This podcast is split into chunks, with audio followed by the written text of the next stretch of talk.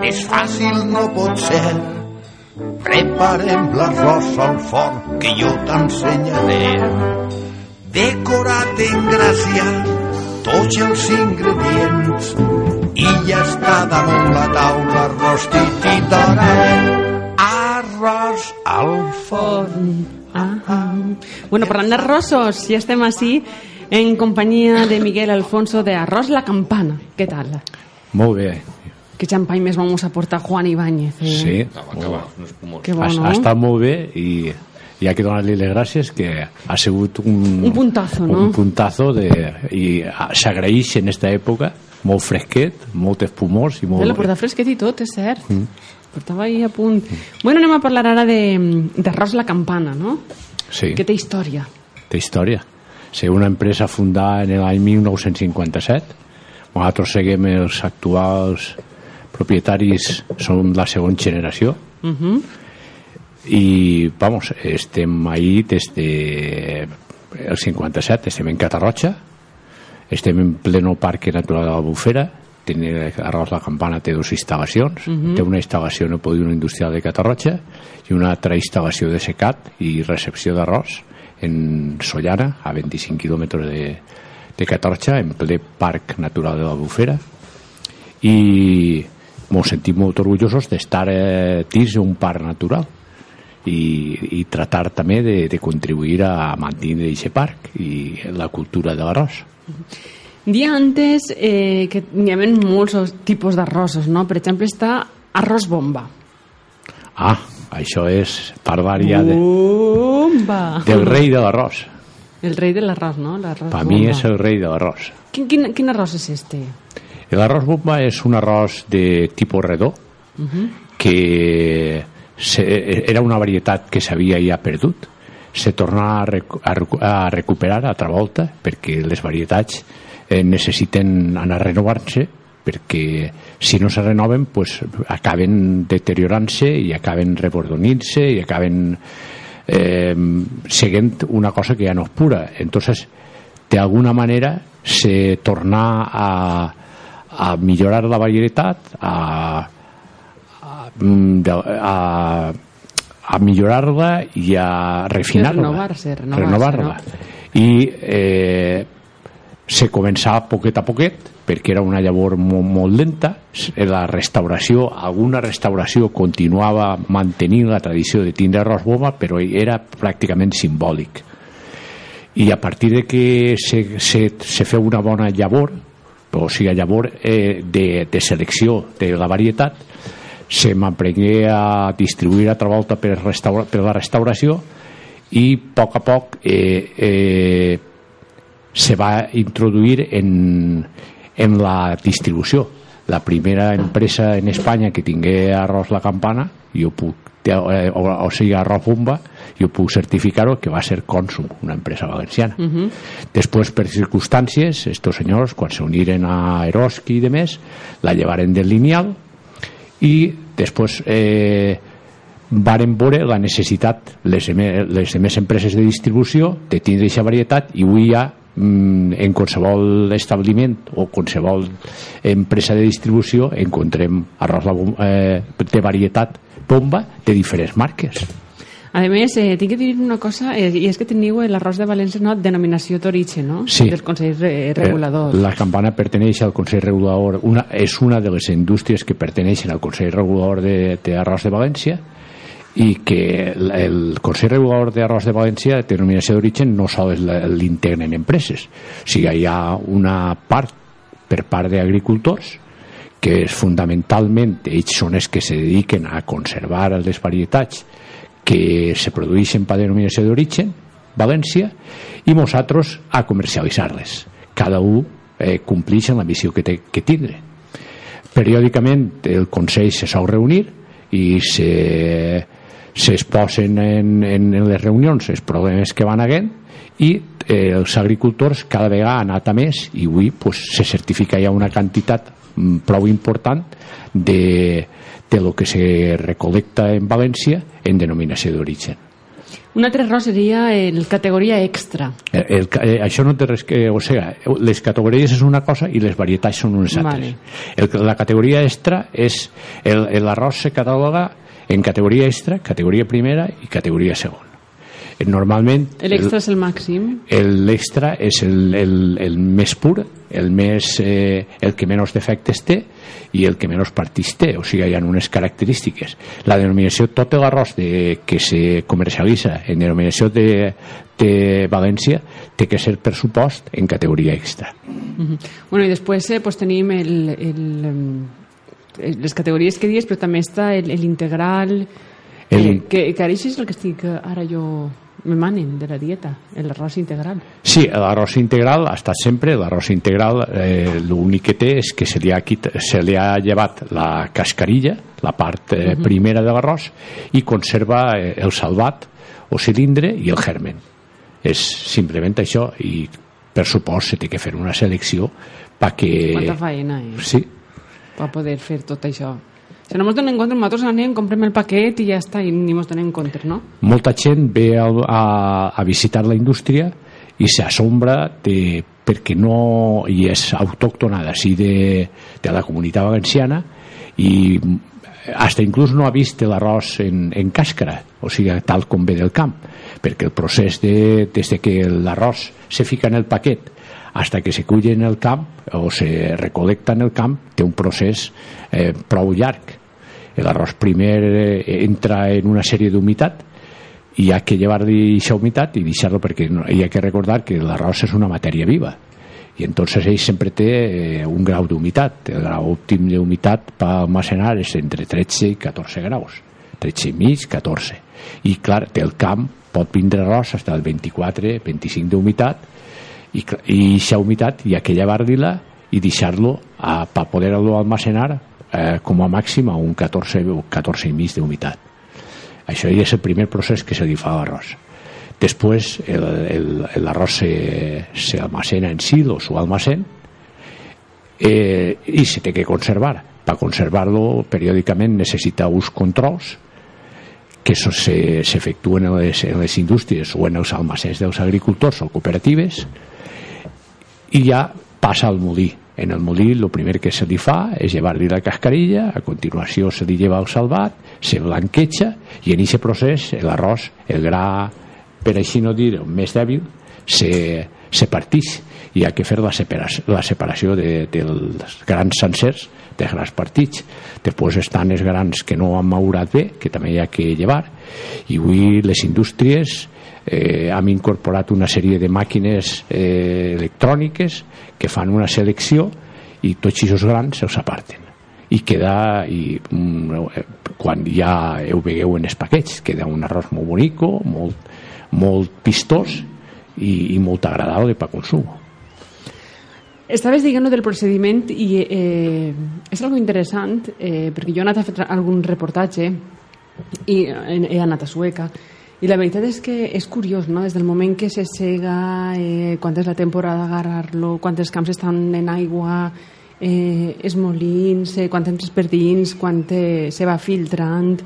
Perquè no és, no és una fàbrica, vull dir, això és més no, de, de, de, de, no, no és, de és... l'home agricultor valencià, no? Ah, eh, sí, es, eh, vamos, eh, así en Valencia eh, ha que saber que l'arròs l'introduïren els, els àrabes a través de València i eh, després les demés regions que avui cultiven arròs d'alguna manera han copiat el sistema tradicional valencià i l'han adaptat a ells. Com avui arròs se'n fa en la zona d'Andalusia se'n fa en la zona d'Extremadura se fa en, en la zona del Delta de l'Ebro en, en València i testimonialment cada vegada per desgràcia se'n va fent menys en la zona de, de Huesca en la zona de, de, de l'Ebro de tal de, a, a, a, principi de l'Ebro Quina, quanta és la temporada?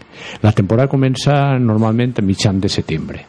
L'arròs eh, se sembra mm, a finals d'abril, principi de mai, de, de maig, i eh, té el procés de primer naix el, el, el, el granet, el germen, va fent la fulleta i després ja eh, se forma l'espiga i a partir de l'espiga, als 35-45 dies, ja és quan l'arròs està per pa recolectar, que ve a ser en la zona de València concretament a partir del 15-20 de setembre.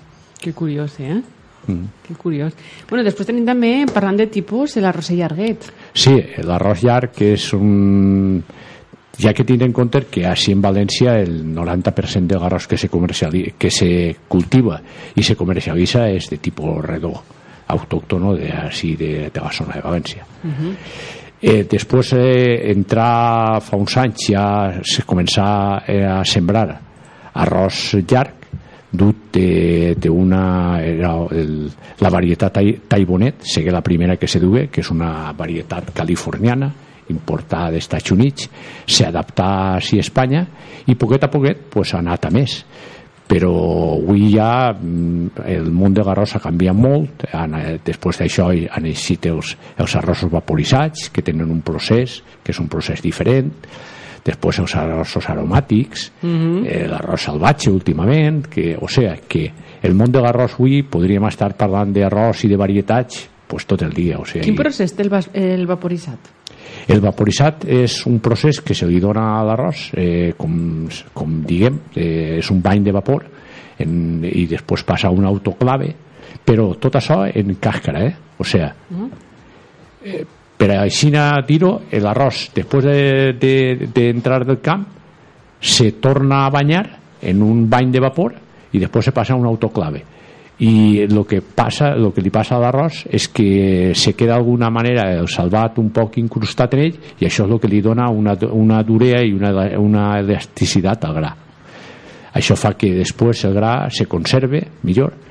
Eh, se conserve millor no, o sigui, és, és, és un arròs que en un principi se, se, se gasta per industrialitzar però que a poc a poc la mà de casa pues, en vista de que l'arròs quedava molt soltet, molt bonic i aguantava molt, pues anar adaptant-lo. Però, clar, tal com nosaltres gastem l'arròs i utilitzem l'arròs, per mi, fer un arròs per tipus valencià en vaporitzat és un sacrilegi.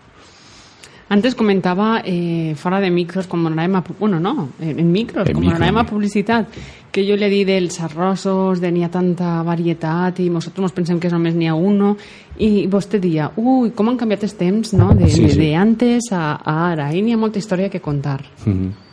Pues, pues la, histò la història sí, actualment eh, els arrossos que, que així sembrem en València pues sembrem bomba però d'arròs que les varietats que se sembren són m'emprengueren per el Bahia i Eusènia anteriors a estos hagueren altres però els més recents eh, per així dir-ho els que empara la denominació d'origen de València és l'arròs Bahia l'arròs Bahia, Eusènia i el Bomba. A partir d'això d'eixes varietats han, han sorgit altres varietats com, com és el, el gleba el, el Fonsa, el J. Sendra i actualment pues, són aquestes eh, varietats ja eh, d'alguna manera han quedat testimonial el Bahia i Eusènia i avui actualment els, els arrossos que, que, que comercialitzem o que se cultiven pues, són aquestes varietats algunes són d'aquestes varietats d'obtenció particular i altres de l'Institut Valencià, de l'IBIA que és eh, l'institut que hi ha en Sueca que antigament era de, dels arrossers però passa a ser eh, quan s'ha instaurat la conselleria passa a dependir de la conselleria i actualment dependís de, de l'estació de, de l'IBIA i forma part d'ell. I ahir ja s'investiga en noves varietats i les varietats que trau l'IBIA són públiques i qualsevol reproductor eh, semillista pot eh, demanar eh, les bases a, estes, a, a esta institució i reproduir-lo. Quin seria l'adequat? Bueno, estarà l'adequat per a cada cosa, però a mi me fa risa quan fora de València diuen anem a fer una paella, no? I gasten ahí diferents arròs, diferents ingredients, bueno, eh, ja, ja sabem, no? Hasta botifarra posen alguns. Eh, però quin seria l'arròs adequat? El redonet, imagine, però no, per a que ho diga vostè, que jo, jo tampoc soc cuinera. L'arròs ideal per a la paella té que ser sempre l'arròs eh, redó perquè és un arròs eh, que té molt d'almidó, moltes amilases, entonces és l'arròs que d'alguna manera transmitix els sabors. Eh, l'arròs llarg està molt bé per arrossos d'acompanyament i demés, però és un arròs cristal·lino i que no absorbeix sabors tal com estem nosaltres acostumbrats a utilitzar l'arròs, té que ser sempre la varietat que siga, però sempre de tipus redó. I que, i que siga, o sigui, que tinga almidó i que absorbisca el, el caldo de lo que li estem ficant. Si nosaltres fem un, un arròs de verdures voldrem que el que ens estem menjant o estem acostumbrats, la cultura nostra és de la costum de que si fem una paella de verdures volem que l'arròs sàpia o, o el, el sabor siga de verdura si la fem de car volem que sàpia a car si la fem de peix volem que sàpia peix això un arròs llarg no, no d'alguna manera no ho transmitís perquè és un arròs, com dia antes, cristal·lí i que no absorbís. Eh, d'alguna manera, l'arròs que cultivem així és un transmissor dels sabors. El tio Fredo diu, poseu-li arròs al forn, tio Fredo, que posem, portem tota la vesprada des que hem començat esta secció ficant arròs al forn. Mm. des de que hem començat la secció portem ficant-li l'arròs al forn del tio Fredo. Mm s'haurà incorporat ara i estarà, estarà dient-ho. Quanta gent tenen, eh, imagino que seran molta gent treballant, no?, per a que tots tinguem arròs, perquè l'arròs, bueno, la temporada comença en setembre, però l'arròs es gasta en tot l'any, en estiu, en les, les indústries treballen tot l'any, o sigui, les indústries de l'arròs no són indústries temporeres que treballen, sinó que l'arròs, eh, nosaltres tenim existència d'arròs durant tot l'any i tot l'any s'abasteix i se subministra arròs. O sigui que Eh, el, el, és una cosa que no disminuï, siga l'època que siga, els diumenges està la paelleta... Sí, antes hi havia una certa tradició de consum, però ara és sempre, i així... Eh, Espanya en, en això és molt diversa. Tota la part mediterrània és una gran consumidora d'arròs i, per desgràcia pels arrossers, la part central i la part norte és més una cultura de llegum. Tenen una cultura més arraigada de, de la llegum i, i no són tan consumidors d'arròs. Però, eh, bueno, antes sí que és de veres que en hivern està l'arròs caldós, eh, l'arròs, bueno, altres tipus d'arrossos, i, i se fa més, no millor l'arròs de putxero, etc etc. però bueno, ara la paella des diumenges no...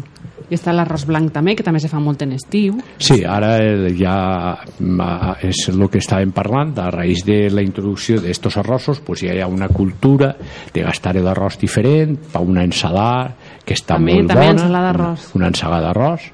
Eh, I l'arròs és una cosa que ho admitís tot. El que li fiques en companyia de l'arròs està bo i, la, i hasta incluso l'arròs a soles està bo també. També, també. Bueno, i per fer quan, eh, com se diu, la, el caldet com se diu? La substància. Ah. Quan algú està mal també se troba l'arròs? Sí, l'arròs és que es, ah, se fa la, la ulla d'arròs, que és la eh, simplement és bullir l'arròs i, i, i en aquesta ebullició el, el caldo que queda és l'aulla d'arròs i també és diotètica, o sigui que és molt bona, és estringent i, va molt bé. Uh -huh. Bueno, i com contacten amb vostè per al gastrondari? Com contacta amb mi? pues ja, ja estem. Ja estan, i, i dic que com contacten, com se fiquen en contacte, i què li pareix, no?, que quan li diuen lo del gastrondari? Pues me pareix una labor eh, molt loable, molt bona i, i vamos, que molt sacrificar molt sacrificada, molta feina i és el que jo dia, que tenen que estar ahí que tornem a dir que el calendari és benèfic que el calendari és benèfic que val 3 euros que el poden comprar encara i imagino jo que, que, que des de l'arròs eh, la campana mm, pues, eh, és, és a dir tens ahí un micro, Sergi, no te preocupes sí, però és per parlar tu? No, qui parla? Ah, sí. Jo. Pareixes que ara a fer una roda de premsa, però si tu tens el teu micro. Que no anava. Que si va, però hi està Alberto, hi està Alberto que està pendent, no te preocupes. Deixeu-li fer, no li lleveu la faena al pobre Alberto, que està ahí pendent. Jo dic això, que és una roda de premsa. No anava, tu m'has dit, no va el teu. Pues però jo que no tens cas. prou en un micro. No.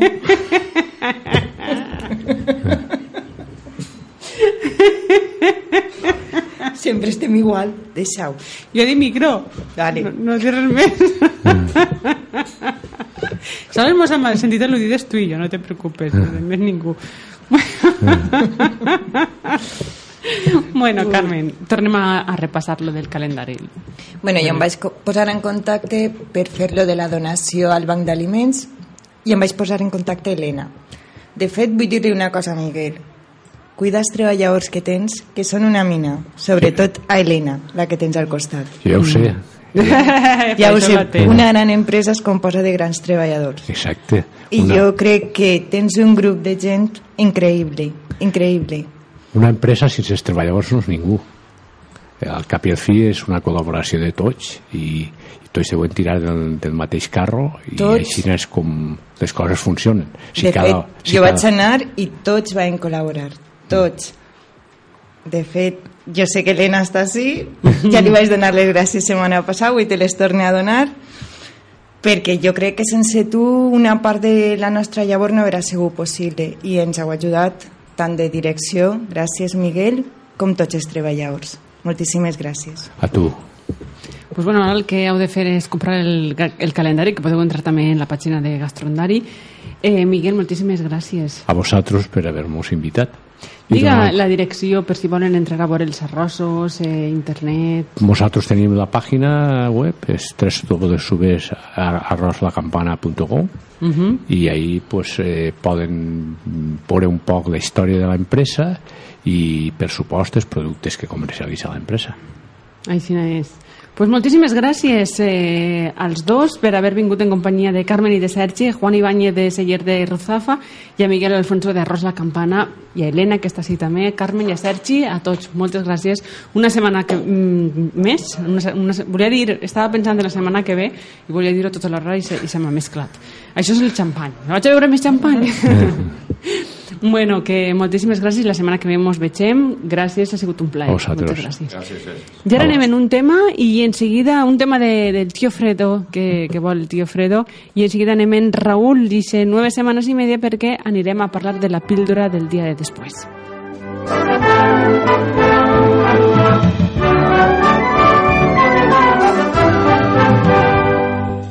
Fes-lo en la casola, més fàcil no pot ser.